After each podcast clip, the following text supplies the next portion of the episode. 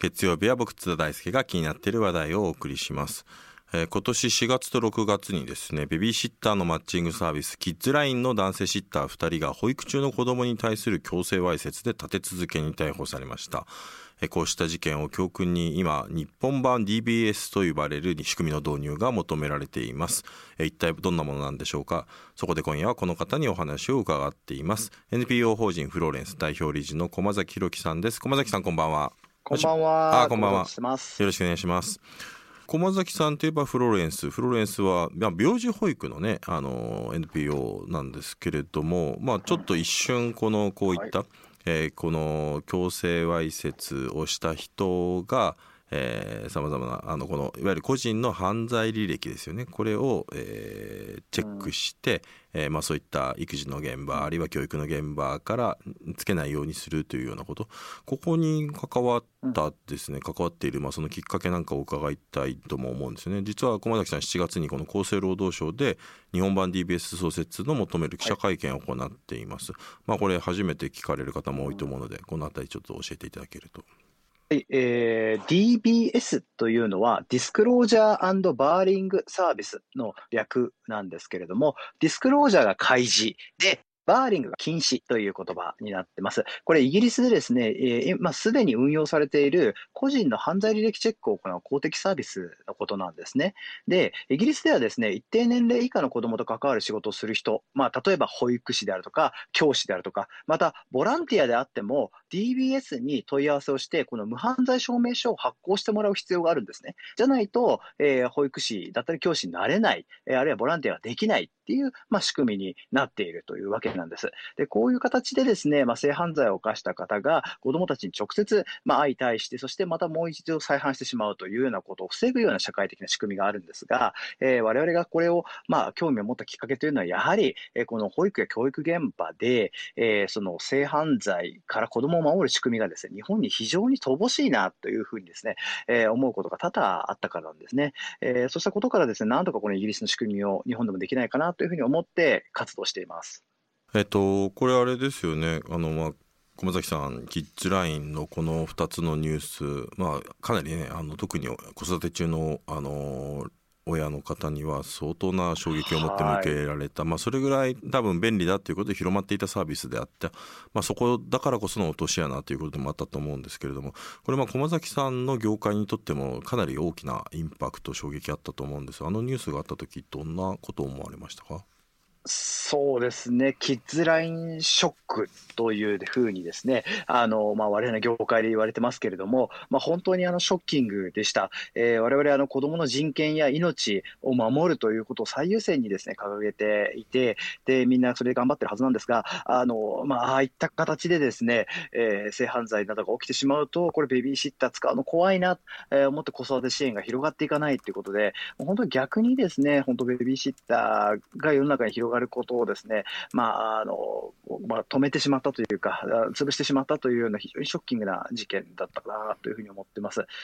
だからこそこれ業界を挙げて、えー再発しないようには何ができるのか、まあ、そのためには、まあ、企業努力だけではなくてもう少し制度を通じて、えー変えていく、まあ、そういうことを思われたっていうことがこの活動した動機にもなっているということですかね。はい、おっしゃる通りです。あの、まあ、あの、個社、あー一つの企業がですね、頑張るというのは当然なんですけれども、社会的な仕組みとしてですね、まあ、防いでいかなくてはいけないというところなんですね。で、イギリスううでですね、このような仕組みが導入されているというのにも理由がありまして、はいはいえー実はこの小児わいせつ、小児性犯罪というのは、他の性犯罪と比べてですね、再犯率が非常に高いっていうのが特徴なるほどねなんですね。一度した人が小児わいせつのさ、あの構成しにくい犯罪でもあるとなんですよね。、こそうねの、そうなんです。小児わいせつの再犯率はなんと84.6%。うん、高いですね。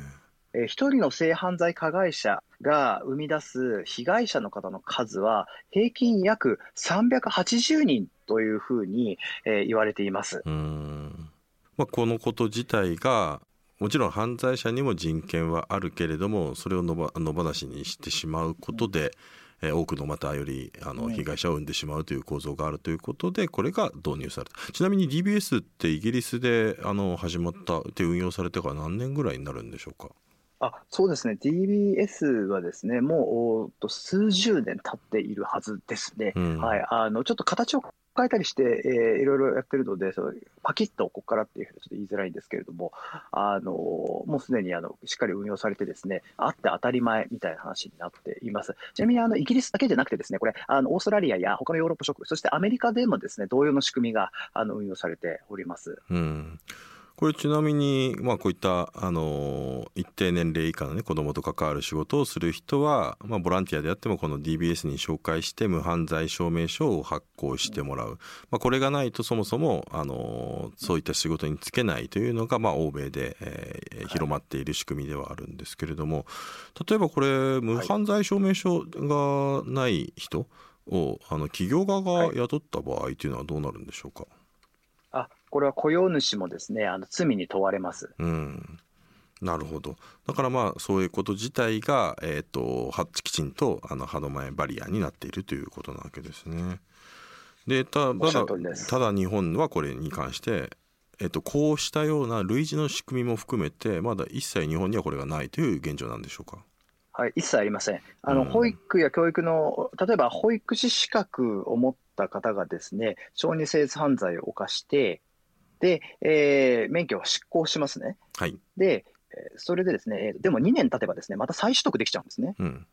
教員は3年でカムバックが可能です。うんなるほど、まあ、だからこそそのカムバックしている、えー、ことに対して何らかの歯止めが必要ではないかということでこの今 DBS に注目が集まってくるということです。まあ、現状この仕組みがないということでじゃああのこういった子どもに関する、えー、サービスを提供している業者さんは、えー、これ保育士さんやシッターさんを採用するときにですねこれなんというか、はいえーまあ、まさに駒崎さんの側にとっても非常に大きなあの悩ましい問題でもあると思うんですよね。これどんな注意払ってるんでしょうか？そうですね。あの例えば我々フローレンスですと対面で2回以上ですねその専門スキルのある、まあ、しかも複数人の面接者によって面接をして、えー、さらには書類選考の段階で正骨の有無を問い、えー、また外部テストを採用してですね適正検査をし、えー、また研修時にもですね複数人があ、まあの目を入れてですね、えーまあ、ある種チェックをするというようなことを、まあ、二重三重にやってるんですけれどもあしかしですねしかしそれでもですね、えー、じゃ100%で分かるかって言ったらこれなかなか難しいんですよね。なので、まあ、これってまあどこの保育園でもどこのベビーシッター会社でもどこの学校でもそうなんですけれどもやっぱり、えー、その過去の犯罪歴などのデータと紐付けてですね、えー、きちんとこう、まあ、そこにファイアウォールをこう作っていかないとなかなかあ完全に弾くっていうのは難しいっていう状況になってます。これだからあれですよねそのもしね仮にこの欧米のような厳しい DBS が、えー、法制化されたとしても、それでも要するに履歴がない人がそういう仕事について1回目の犯罪というのはこれ防ぐことできないわけですもんね。そうですね。あの1回目はできないんです、ただ、あのやはりまあ再犯率が先ほど84%と申し上げましたけれども、うん、性犯罪ってすごくやっぱりあの再犯率が高いので、そこの部分でです、ね、防ぐことっていうのはまあできるので、やらないよりやった方が絶対ましだなというところなるほどね。でこれだけまあ対策を講じてもやっぱりまあ完全に防ぐのが難しいということなんですけれどもこれは実際にですね、まあ、あの最近で言うとあの実際性犯罪で処分を受けたあの学校のね、えー、教師が実はまた再あの再就職できるっていうことが大きく報じられて、まあ、それを現状仕組み上防げないということも、えー、話題になってただそれに対して、えーと、萩生田文科大臣がですね、えー、少しあのこれあのそういうあの再あのそういう人が、えー、再び職に就けないような制度の創設を、まあ、示唆するような、ね、あのコメントなんかもしているんですけど、今、現状としては、これは政治の側はどのような反応なんでしょうか？あそうですね、あのまあ、我々がですね、まあ、一生懸命こう動いたこともあって、ですねその萩生田大臣がかなり前向きなあの形で、まあ、その3年でカムバックできるというですね制度から、いや40年、40年は、えー、とその履歴をですね行政処分された履歴というものを見れるようにしようと、まあ、これは実質上40年間戻れないっていうことにしようと。いうことをですね今検討してくれようとしているっていうところはですねかなりまあ大きな一歩かなとで文科省がそういうふうに動けば、じゃあ、保育園、保育士の方も、まあ、これこちら厚生労働省が所管ですけれども、うん、まあ、もあの文科省に準じて、えーそのまあ、今だと2年で戻れるけれども、まあ、それをちょっとこう、ねえー、40年とかっていうふうになっていこうかなというふうにですね、えー、今検討を進めてくれているというような状況なので、まあ、そういう意味ではですねちょっとずつ動いているということなんですが、うん、ですが、まあ、やっぱりそんなに話は簡単じゃなくてですね、えー、この例えば、まあ、あいやあ法務省の方からするとですね あのいや刑刑罰というのは実はあの 5, 5, 年、えー、5年から10年でですね刑罰そのものの記録自体がなくなってしまうからそうなった場合は、じゃあどうするんですか？とかですね、まあ、本当にあのいろいろこう多岐にわたる課題点というのをクリアしていかないとまだ実現できないかなというところですよね。これどうなんでしょうね。あの聞いているリスナーの方だとえそうそういうそれだけ再犯率高いんだったら今すぐそういうのを創設してやった方がいいじゃんって思われる方もいると思うんですよね。これがでも、はい、あのなかなかそれが進まない理由っていうのはどこにあるんでしょう？そうですね、あの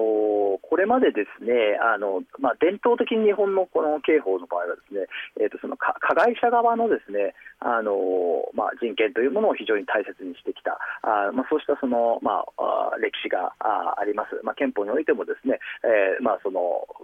あまあ、加害者あがですね、まあ、無実の罪で捕まらないようにとかですねそうしたところで保護というのをされてきたんですがなかなか被害者の保護っていうところに関してはですね、まあ、比較的新しい考え方、うでなかなか充実してないっていうのがまず前提としてありますと。でさらに、えー、とこうしたですね、まあ、欧米では当たり前のそのまあ加害者をお、まあ、教育や保育の場からキックアウトするということもですねじゃあ加害者側の立場に立つと加害者の個人情報を守らなきゃいけないんじゃないのとかですね、えあるいは、まあ、更生の機会を失わせるんじゃないかみたいなですねそうした批判がやっぱりまあどうしても出てきてしまうというところがあります。うん。うん、はい。えー、ななんですが、我々としてはですね、まあ、性犯罪者の方が、まあ、公正のためにですね仕事に就くということ自体には反対してはいないわけでして、うん、えー、そうではなくてあの、まあ、保育とか教育とかですね、まあ、子どものあに関わるというところはちょっとあのご遠慮いただいて他のお仕事に就いていただくということを、まあ、あのしていただきたいと言っているに過ぎないということですので、まあ、そうした意味でですね被害者のあ、まあ、加害者のですね、まあ、人権というものにもある程度一定配慮をした上で、えー、提案させていただいております。うん。これだからあれですよね今あの駒崎さんがね話していただいたところの背景っていうのが、えー、あの、えー、いわゆる性犯罪、まあ、特に小児性犯罪なんかも含めて、はいいわゆる性思考障害でいって病気である、まあ、ある種はそういう脳,、脳のねそういうようなあの問題でもあるのでむしろこれ医師だけでそういう制御するのがまあ難しいので、まあ、だからこそこういうような仕組みを作ることが重要なんだっていうこういった論点もあるんですけどこの辺りってどうなんでしょうか？あのまさにおっしゃる通りです、えーと、そのやっぱり再犯を誘発してしまう因子というものがありまして、まあ、それがその、まあ、あの子供の目の前に子供がいたりだとかですねする場合は、まあ、まさにそうした、まあ、意思では制御しきれないぐらいですね、まあ、大きな衝動に駆られてしまうということがあるので、まあ、だとするならそうした環境自体にアクセスできないように、えー、してしまうというのが、まあ、重要なんじゃないかなというふうに思っているんですね。これねさっきあの駒崎さんがねそのやっぱりその厚労省や文科省そしてまたそれとは違うまた法務省との、えー、それぞれのやっぱり守りたい、まあ、法益というかね、それが対立してしまうというところがあるんでしょうけど多分あれなんですよねこれ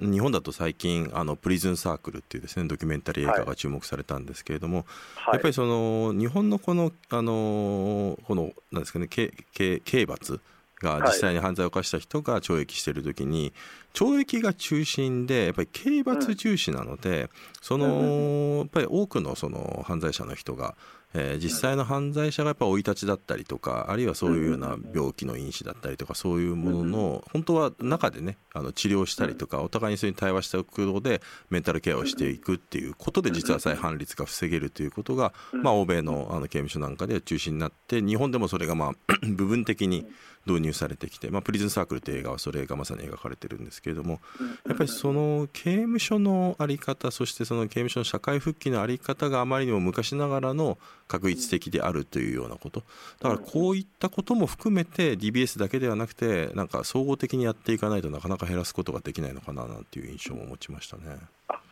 通りですね、あのまさにあの治療やその、まああのま、加害に至るまでにです、ね、これは自分はちょっとまずいなとあの、そうしたことをしてしまうかもしれないというふうになったときに、カウンセリングなどですね、まあ、あのアクセスしやすいかと言いますとです、ね、なかなかそれっていうのは、あのまあ、社会的インフレ自体が少ない、アクセスしづらいというような状況もあります。ですので、まあ、その加害者にさせない、えー、ためのです、ね、社会インフラ、えー、というのも非常に、まあ、あの乏しい、えー、医療的なです、ね、アクセスも非常に乏しいというところがまずあるのと、あとはやっぱり性教育ですね、えー、その加害者にも被害者にもさせないためのですね包括的な性教育というのが、まあ、義務教育でなされているかといったら、これはまあ長年あの、まあ、止められてきてしまっているというような状況があって、ですね、えー、学校現場でそうしたことを教えることができていないという状況があります。なので、まあ、あの性犯罪、性暴力に、えーまあこうたえー、頼ってしまったりだとかですね、そのまあその被害に遭ってしまったりということあがありますので、やっぱり学校現場場の性あの性教育というのも非常に重要だなというふうに思っております。うんこれちなみに具体的に日本版 DBS を実現する場合、うん、まあ、どの法律をどのように変える必要があるんでしょうか？あそうですねあの児童福祉法などでですね、えー、そうしたその、まあ、児童福祉法や学校教教育法などでですね、えー、その保育教育にかか携わる方は性犯罪などを犯し,、えー、犯した人ではない人がその資格がありますというふうにですね条文を書き換えれば、えー、基本的にできるというふうに思っています。というのもですね、今でもですよ実は今でも海外で働こうとした場合警察がですね毎年4万件も無犯罪証明書を出してるんですね。なるほどなるほどでこれはつまり海外の子どもたちなどを守る場合にはですね無犯罪証明書っていうのは出てるんですね、出せてるんですね。うんうんうん、でも国内だとダメっていうのはですねちょっとロジックとしてはおかしいかなっていうふうに思っているんです。つまりすでにオペレーションはまあ回せてるというか、うん、まあ、あのああるので、まあ、そう決めればやれるっていうだけの話だと思って、うん、これね、だから日本版 DBS って言って、そういうものを全部履歴を記録して、どうやって出すのかみたいなものを一から作るとなるとね、はい、コストもかかるんじゃないかなんていうね、話もあるとかと思ったら、ええ、まあ、実はすでにもう警察がそれをやっているから、そまあ、そこの運用をもう少し、えー、きちんと細かく決めていけば、まあ、おそらくそのすでにある仕組みの運用を変えることで実現できるだろうっていう話なわけですね。おっしゃる通りです。そうなんです。はい。これ実際でも、まあ、少しずつね 政治が動き始めている、まあ、あの駒崎さんたちの声に耳を傾けつつあるっていうお話ではあったんですけれどもやはりお話聞いてると、はい、やっぱり子ども子供のこの保育教育に関わる分野が複数の省庁にまたがっていること、うん、まあ、これがなかなかやっぱりむずあの実現がね難しいのかななんていうことも思うんですけどこの辺りやっててどうでしょう？そうなんですよね。例えばですねあのベビーシッターの規制を例にとるとですね内閣府の助成金が入ってたら、これ内閣府なんですけど、企業に関しては経済産業省なんですね。で保育は厚生労働省ということで、これ担当省庁が全然やっぱ異なってくる、うん、またさらにですね幼稚園になると今度、文科省ですね、うん、で小学校以降になってもまた文科省なわけなんですね。でえー、でも、刑法は法務省があ管轄してますね。というように、もう5個 ,5 個とか6個とかですね、そうした省庁がこう入り乱れていて、じゃそれをじゃじゃみんなじゃとりあえず同じテーブルつこうよみたいなことをあのしなしするような機能っていうのもなかなかあのそれで会議体とかっていうのもあったりするわけではないのでこれはなかなかですねその調整っていうのは非常に大変で、まあ、だからこそですね政治家がこういったところに関心を持って、えーまあ、日本の子どもたちを守ろうということでですね動いていただきたいいうところもああるんですけれども、まあ、正直ですねこうした、まあ、テーマってなかなか票にもなりづらいですので、えー、多くの政治家の方に関心を持っていただけているということでもないわけなんですね。なのでずっと、まあ、欧米では当たり前の社会インフラが日本では何十年もですねあの、まあ、形作られてこなかったっていうのは、まあ、そうしたあ、まあ、縦割りとまた政治的なですねリーダーシップの欠如こうしたものがですね影響しているというふうに言わざるを得ないかなと思います。でもこれお話伺っていたらなんていうかなんだろうど真ん中のいわゆるこの菅政権のね、縦割り110番ってできたじゃないですか、はい、これ、縦割り110番案件かなと思ったんですけれども、これ、縦割り110番にを通じて連絡、あるいは河野大臣にですね、直接お話とかされたりはしたんですか、あそうですね、やっぱこれからしていきたいなというふうに思っています。あの菅政権になる前からですね、このまあ社会運動としては動いていて、でまああのまあ当時のその森法務大臣であるとか、まあ橋本内閣府大臣などにはですねすでに、えー、署名もお渡ししてですねお話をしてきました。なのでまあ政権が変わったのでですね、ちょっとバタバタされていきましたけれども、ここからまたあのステークホルダーの大臣や関係者の方にはですねお伝えしていって、えー、まあ規制をね変え変えようと。あの縦割りを打破しようっていうんだったらまさにこうしたですね、まあ、子どもたちを守るっていうところのことをやっていただきたいということを訴えていきたいなというふうには思っております。あれなんですよねあの菅その意味で政権変わって、まあ、まだ1か月なので、これからっていうところもあると思うんですけれども、はい、まあ、一方で、まあ、僕もあの駒崎さんと近い女性の、ね、いろんな社会起業家の話を聞いていると、えー、菅政権の評判いいんですよね。はいあの要するにとりわけ女性関係の言えば、まあ、不妊治療の補助だったりとか、あるいは緊急避妊薬の承認だとか、まあ、オンライン診療のあの高級化だとか、あるいは僕がびっくりしたのがあの第5次男女共同参画基本計画今あの取りまとめていて、まあ、相当そのあの女性の権利に配慮したようなかなりあの踏み込んだ、ね、書き方のものを今作っていたりもして、あのこれはちょっとやっぱり前政権と比べて少しあの違いもあって、まあ、それで橋本大臣もね相当そこに力を入れてるっていう話も聞くんですけど、この辺りどうですか、動かれていてなんかそういうここれはあの今の政権だと変わりそうだみたいなあの感感触ってありますか？そうですね。あのそういった意味でですねあの、まあ、多くの、まあ、女性運動あるいは男女共同参画に携わる方がですね菅政権に好意的というのもわからないでもないというふうに思います。えというのもですね例えばあ選択的夫婦別姓の問題にかなり、え踏み込んだ発言をですね橋本大臣がなされていたりであるとか、うん、えー、またあそのアフターピルと言われるですね、えー、その避妊、え薬ですね、これまでですね、えー、まあ、望まない妊娠など、まあ、あこうまあ、望まないセックスなどをした場合においてですね、えー、どうしてもですねピルが手に入りづらいというの状況があったんですけれどもそれをですね、えー、OTC 化といいまして、えーまあ、薬局で売れるようにしようと。いうようなことをですね進めたりであるとか、まあ、そうしたですね今まで何と言いましょうかずっとこれ必要だとあの絶対やった方がいい。だけれども規制が阻んでいる。あるいは抵抗する勢力がいる省庁があると。いったところに対してですね割とサクッとですねあのやろうよみたいな感じで、えー、こう矢継ぎ早に出てくるというところに正直驚いたというところはあります。なので、あのまあ、そういったところでですね、えー、ある種、えー、まあこう強権的なですねあの、まあ、片方でその強権的なあの側面も見えつつもですね、えー、一方でこうしたそのある種絡まり合って今まで前に進まなくて硬直していてそして女性や子どもの人権が阻まれてしまっていたというところにですね大なたを振るってくれるということを、まあ、あの心から期待していますね。うんこれあの1個、えっと、リスナーから質問が来ていますこう、ラジオネームコウノトリさん、えー、駒崎さんに聞いてみたいです、えー、はい、日本では個人情報保護との関係で難しいようですがイギリスのように保育自動車がその事業者の自分で無犯罪証明を取得できるよう変えるべきという意見についてはどのようにお考えでしょうか？ということです。ああえーありがとうございます。えっ、ー、と一応ですね、あのあれなんですよね。えっ、ー、とえーと、イギリスでもですねそのとと当人、えー、当人がですね、えー、つまりその例えば、えーと、例えば保育園でですね就職したいというふうに僕が思いましたと、でそしたら僕が、えーと、その無犯罪証明を取ってきて、でそれで、えー、就職先に出して、でそれで、あのじゃあ、えー、これであの雇いますねっていうふうになるので、えー、なんて言いましょうか自、自分の情報にアクセスできるっていうことになってるんですね。なるほどなので、はい、なので、まあ、そういった意味ですね、誰でも彼でもですね、えー、その犯罪、えー、自分の犯罪履歴にアクセス、えー、できちゃうということではないということなので、まあ、そういう意味で、えー、その人の個人情報も守りながら、一方で、えー、そのこうえー、教育現場にですね、えーと、犯罪歴のある方がこうあ特に性犯罪歴のある方がこう入れないようにするっていうちょっとギリギリのですねバランスを取ってるっていうのが、まあ、どこの国でもお、まあ、苦労されているというか工夫しているところじゃないかなというふうに思います。うんえっと、最後にですねちょっとこれあのツイッター見ていてあなるほどって思った意見が1個ありまして、はい、えっと、保育士とかから保育士や教員から転職するって大変ですよと。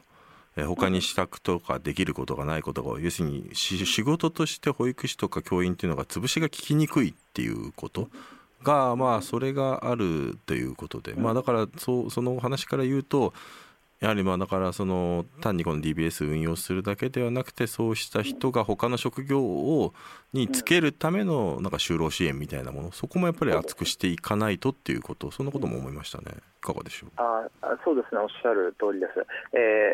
ーまあ、あの保育士の方がですねあのなかなかあこう潰し効かないというところあろうかと思いますけど例えば対人ケアという意味においては例えば介護の現場、うん、であるとかですね、はい、あのそうしたまた違うところにもですね行けるように、えーまあ、支援していくというようなですねことも片方でやっぱり必要なんじゃないかななというふうに、えー、思っております。決してあの彼らを、まあ、潰そうとかってことではなくてですねあの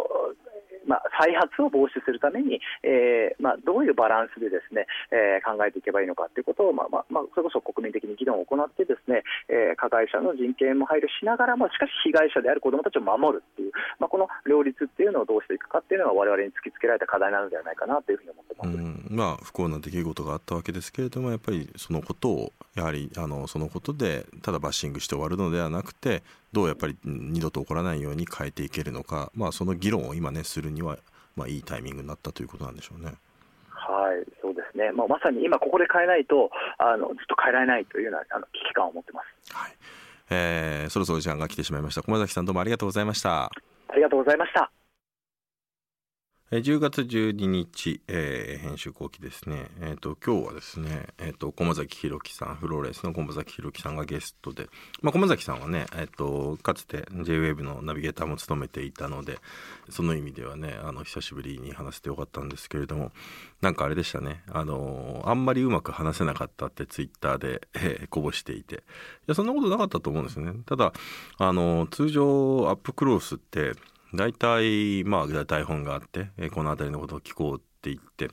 えー、いう話があるんですけど今日はですね大体もう台本で聞くべきことっていうのが15分ぐらい前に消化できちゃってですね すっごい珍しいことなんですねそれっていつも足りなくて困るんだけどあれすげえ時間余るなみたいな感じで。というようなこともあってですねどうしようかなと思ってまああのだからこそ、えー、とそこからねつながるいろんなあの話を聞けて深い話ができてよかったんだなと思うんですけどまああのなんでこんなに早くなってしまったのかっていうとですねすっごく情報量が多かったと思いました。まあまあなんていうかまあ言い方変えると早口なんか、まあ、いつも、まあ、思いが強い人なんで早口になりがちっていうのはあるんでしょうけど、まあ、久しぶりのあの駒崎さんもラジオだったっていうこともあってすごく説明が一個一個早いなっていうのがあって、まあ、その分情報量が多くてで、まあ、消化できる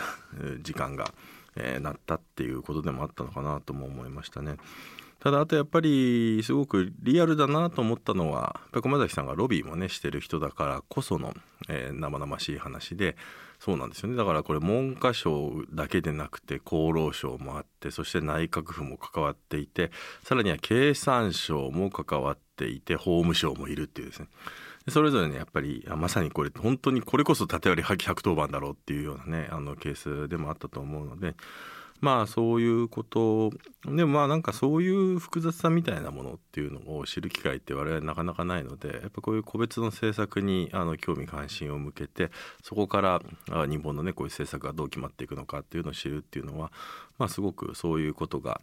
えー、我々知れたっていう意味ではすごく価値がある回だったんじゃないかななんていうことも思います。まあ、またねあの駒崎さんねい。ろんなテーマで活動してるので、えーと、新政権になって実際どうなの社会企業が的にはみたい。なねそんな話でも聞きたい。ななんても思い。ました。とい。うことで、えー、10月12日の編集後期でした。また来週。